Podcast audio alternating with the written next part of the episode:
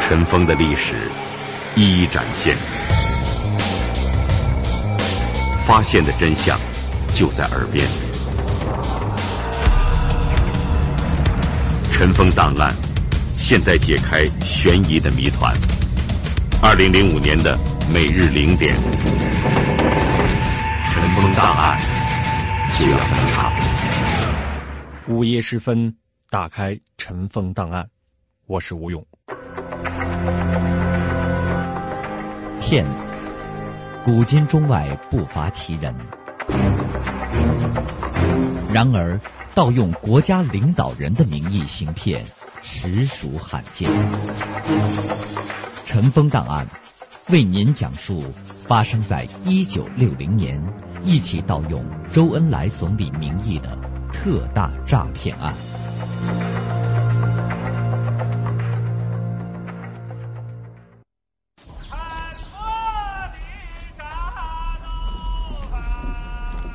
一九六零年初春的北京，乍暖还寒。这天的傍晚，落日的余晖在西山的峰巅上已经消失，而西郊民巷车水马龙，来往行人络绎不绝。在一股自行车的洪流当中，一个身穿灰色人字呢大衣的人，在设有铁栅栏的东楼门前。停了下来。中国人民银行几个金色大字醒目的镶嵌在大门边上。什么事？站在铁门两边的警卫人员问：“说送文件。”来的人呢，细声细语的回答。警卫人员用手指了指西边，说到西楼。这个人推着这个自行车就到西楼门前，向警卫人员说明来意。这个人呢，颇有几分风度的，就走到办公室的收发室。因为当时呢，这个各单位呢都有收发室。他从他带的一个黑色文件包里边呢，取出了一封信，交给这个收发人员，小声说：“这个文件送晚了些，请你马上交给行长。”这个信封上写的是“中国人民银行行长亲启”的字样，信封下边呢印有“中华人民共和国国务院”的头衔，左边上边呢注明了限五点四十分前送到。因为过去的急件往往都是要求几点前送到，所以呢上头他写的是五点四十分前送到。收发人员看了看自己的手表，习惯的在信封上记下了收到的时间是三月十八日下午五点五十五分。这个人满脸笑容的嘱咐说：“说时间过了些，快送去吧。”收发人员登记收文以后，立刻呢就送到行长办公室。这个王秘书那儿去了。王秘书呢，是一位工作认真负责的人。作为机要秘书，行长不在的时候呢，他有权利拆阅行长的亲启文件。那么王秘书呢，就拆开了这封信，他一看“周恩来”三个毛笔字。赫然入目。再看这个信的原文呢，是总理主席办公室来电话告称，今晚七时西藏活佛举行讲经会，并有中外记者参加拍记录影片。主席主拨些款子。做修缮寺庙用，这样可以表明我们对少数民族和宗教自由的政策。那么，根据以上情况，逆拨十五到二十万元，可否请批示？左下方呢是，请人民银行立即拨给现款二十万元的批示，并由周恩来签字。这封信的右下方呢，是用红笔注明：为了避免资本主义国家记者造谣，一要市场的流通旧票。旧票就是说，在市场上正在流通、流通时间比较长的那种的旧票。十元票每捆要包装好一些。七点前务必送到民族饭店，赵全一同志收。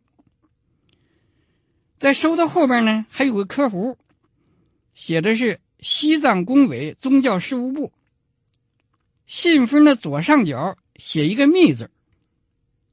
这个做过办公室工作人都知道，呃，往往密件呢都是在信封上边写个“密”字，如果是机密就写机密，要绝密呢就写绝密，这是表示这个密的等级，所以他呢就写个“密”字，就是一般的密件。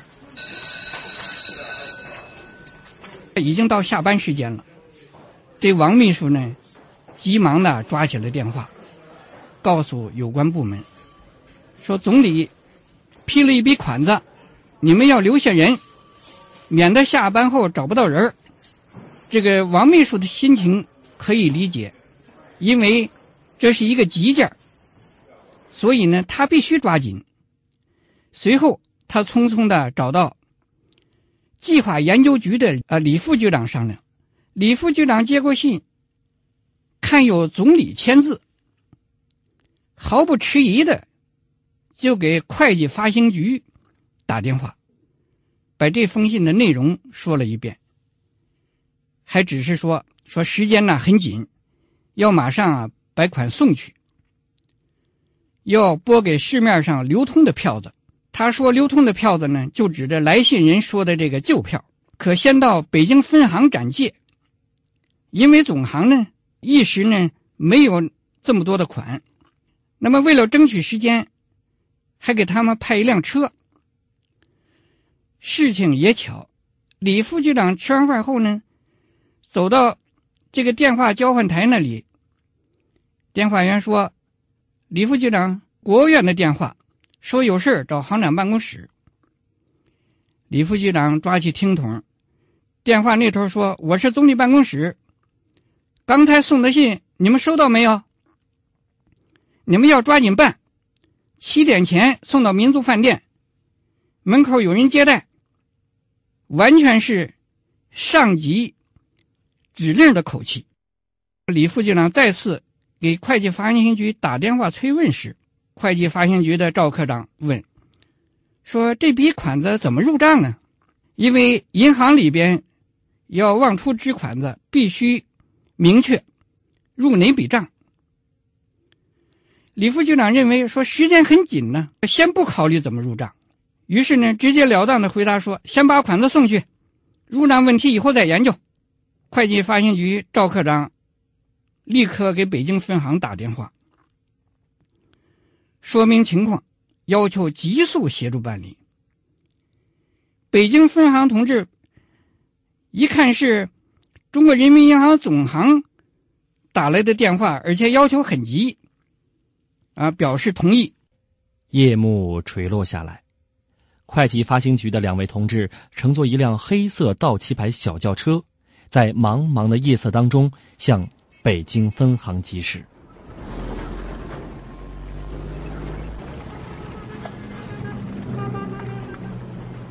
分行留了四位同志。为这个紧急任务早就做好了准备。他们的车一到，就一起打开金库，送点票子。过了一会儿，又来人催问，叫快点儿，七点准备上飞机呢。上边的一次次催办，像一道道紧急的命令，工作人员心急如焚。清点现款和别的工作不太一样。要求高度准确，一张不错，一分不差。六个人清点二十万元，这可不是一件小事就是十元一张的大票，也得清点两万张，何况还有五元、三元、二元的票面。一看时间来不及，只好改变原来的主意，十元票面的款数加大到十五万元，五元票面的款数改为两万五千元，三元票面的款数改为一万五千元，二元票面的款数改为六千元，一元票面的款数改为四千元。工作人员把票子清点好之后。分装在两个麻袋里，送上汽车，向民族饭店疾驶。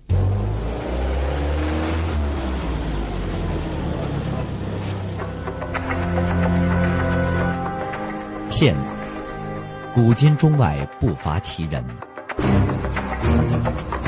然而，盗用国家领导人的名义行骗，实属罕见。尘封档案。为您讲述发生在一九六零年一起盗用周恩来总理名义的特大诈骗案。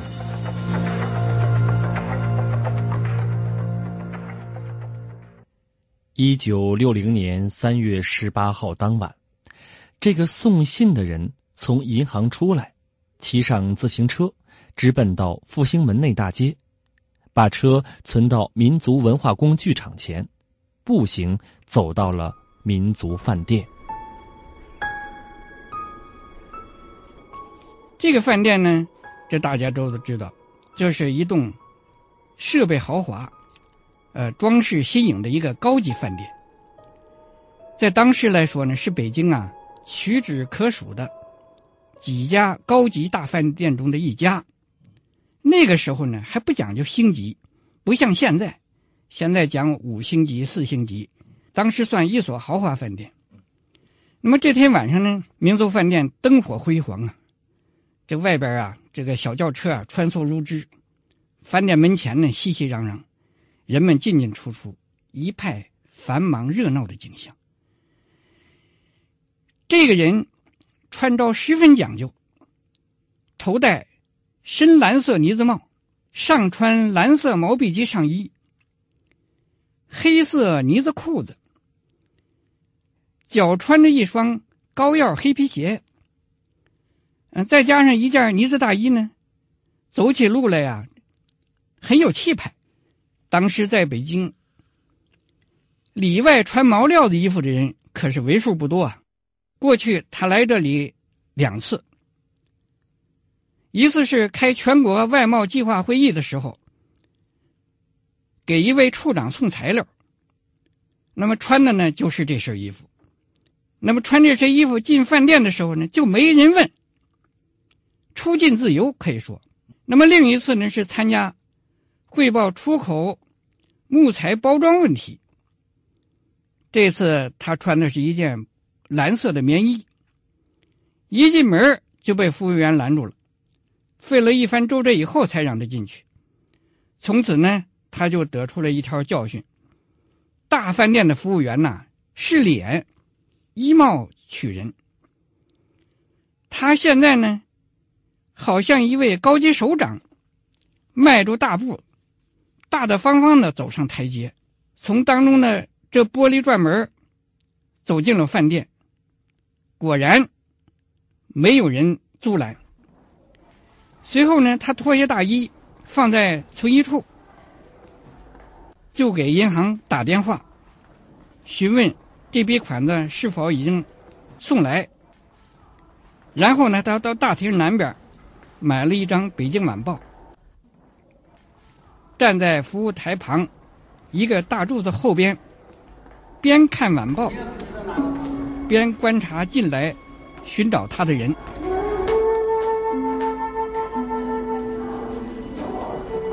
那么这时候呢？就是从外边进来一位女同志，一进门就到服务台问说：“西藏工委赵全一是在在哪儿啊？”就在这时呢，这个人走过来了，我就是赵全一，说东西带来了没有？这位女同志说带来了。只见呢，三个人从饭店的东门，很吃力的背着两个麻袋。您想想，二十万元呢，装了两麻袋，差不多有八九十斤重。三个人背着还挺吃吃力。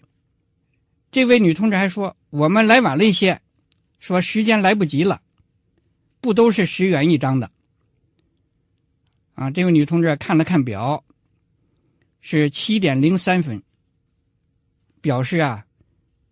很抱歉，这女同志说：“你给我们开个收条吧。”因为这位女同志在汽车上就和别人商量好了，说这么多钱，怎么着也得让他开个收条啊。这赵全一一愣，说：“我没数，怎么开呀？”然后表示很为难的说：“说没数不好开呀。”这女同志说：“我们留下一个人帮你数。”赵全一说：“这儿不方便，不用了。”在这位女同志一再要求下，这个人勉强从一个笔记本上撕下了一张纸，写了一个收条。这个收条的内容是：赵全一收到人民银行交来人民币二十万元整。这位女同志一看是白条啊，对没盖章有点不放心。赵全一说没有。只见赵全一呢，从兜里面掏出一封带有总理办公室印章的信，说：“把这封信给你们吧。”他们一看信上有总理办公室的印章，也就放心了，没再说什么。赵全一问说：“这些钱我没数，有问题怎么办？”这女同志回答：“好，我给你留下电话、姓名，有事找我。”这个女同志写了一个电话号码和姓名，就交给了赵全一。这是啊，当天晚上在民族饭店发生的一件事。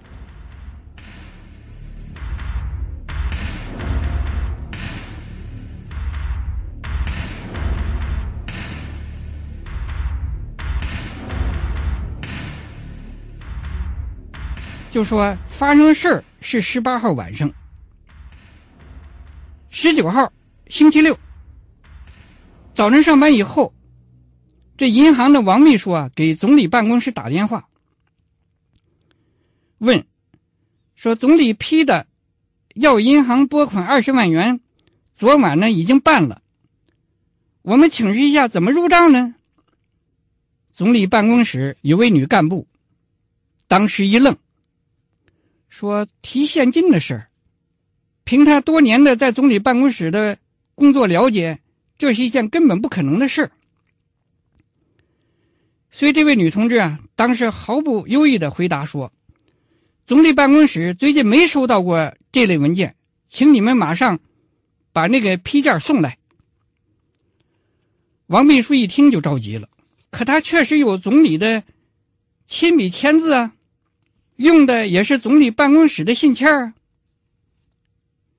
这位女干部一听更离谱了，这么多年总理从来没有给什么人写过条子，让到中行去取现金呢？女干部急切的问：“说钱给他了吗？”听说钱已经出库时，向办公室主任做了汇报，然后又汇报到周总理星期六这天的事儿。那么二十号是星期天。到了二十一号星期一，总理办公室那位女同志又来电话说：“你们请示的问题已问过一些同志，都说不知道。你们熟悉总理签字吗？说不熟悉，可见这位女同志的警惕性很高。可是呢，由于银行有关部门的某些环节抓的不紧，直到二十四日上午，就是二十一号是星期一。”二十四号上午已经是星期四了，过了差不多三天了，才把这封信呢通过文件交换送到总理办公室。距作案的时间已经过了六天。二十四号下午三点，总理办公室一位同志来电话说，这封信是假的，根本没有这么回事。李副局长啊，当他们找到这封信的信皮时，才如梦初醒的发现，这封信是送来的，不是通过文件交换发来的。这个在机关办公的人都知道，这文件呢，走文件需要通过交换，有交换站，中央有中央的交换站，市有市里的交换站。这样呢，能够提高工作效率。所以他这个文件呢是亲自送，他本人亲自送来的，不是通过交换发来的。按照常规，周总理不能直接给银行批条子，如果需要的话，那么都是先批给当时的财政部长李先念同志。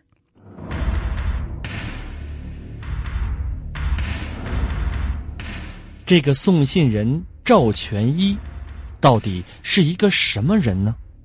又是什么人冒充了周恩来总理的签字呢？在这起骗局的后面又隐藏着怎样的背景呢？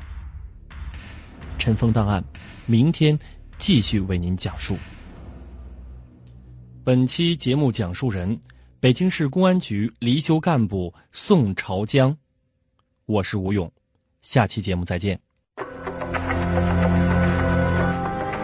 骗子，古今中外不乏其人。然而，盗用国家领导人的名义行骗，实属罕见。